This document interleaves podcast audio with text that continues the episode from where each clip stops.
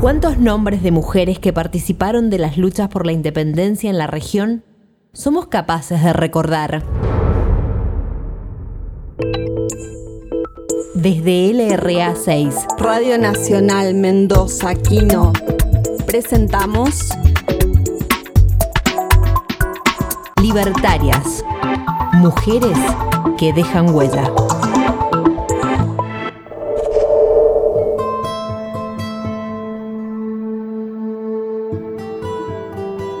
La visión religiosa del mundo de los pueblos originarios de América y la de las personas traídas del África para ser esclavizadas jugó un papel preponderante al momento de las luchas por libertad. El arma que tuvieron los colonizadores para combatir esto fue el cristianismo. Por medio de la evangelización pretendían anular las creencias ancestrales. Las demonizaban, estas creencias daban la fuerza espiritual a quienes sufrían la opresión colonial. Fueron muchas las libertarias que hicieron uso de sus tradiciones espirituales y chamánicas para dar fuerza a su pueblo que iría a pelear frente al invasor. Hoy aún se pretende llamarlas peyorativamente brujas. Nosotras, desde Libertarias, las recordamos como hechiceras.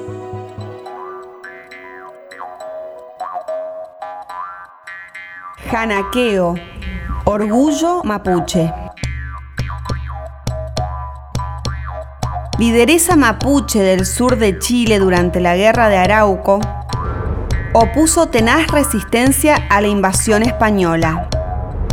Su preparación militar y sus cualidades de lideresa le hicieron ganar el apoyo de la nación mapuche hacia 1587 fue nombrada Lonco, es decir, cacica, al morir su esposo, el Lonco Huepután. Al mando de 1200 guerreros, derrotó a los realistas en diversas batallas.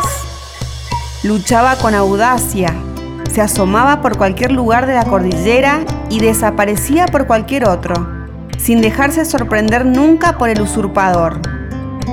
Janaqueo representa el coraje, la estrategia y la capacidad de lideresa que cambió la sosegada vida de las mujeres de su comunidad por la lucha de resistencia y libertad.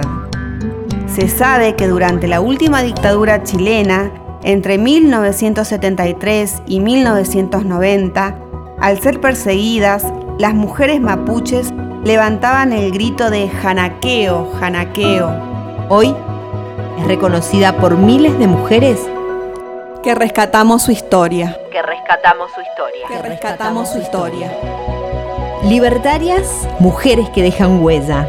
Una creación e investigación de Mariana Baizán, publicada por las Juanas Editoras y Chirimbote.